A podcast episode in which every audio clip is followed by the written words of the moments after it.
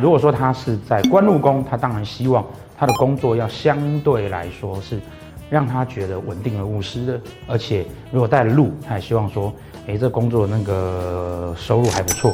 如果说他是在呃仆役宫，他指的只会是说，他希望他所交往的朋友都是他挑选过的，都是他很清楚知道说这个人，呃，可以在他生命中为他带来什么价值的，哦，并不他真的去控管朋友。那个是他交友的态度，他希望是务实的，可以为他所掌控的。如果在兄弟宫呢？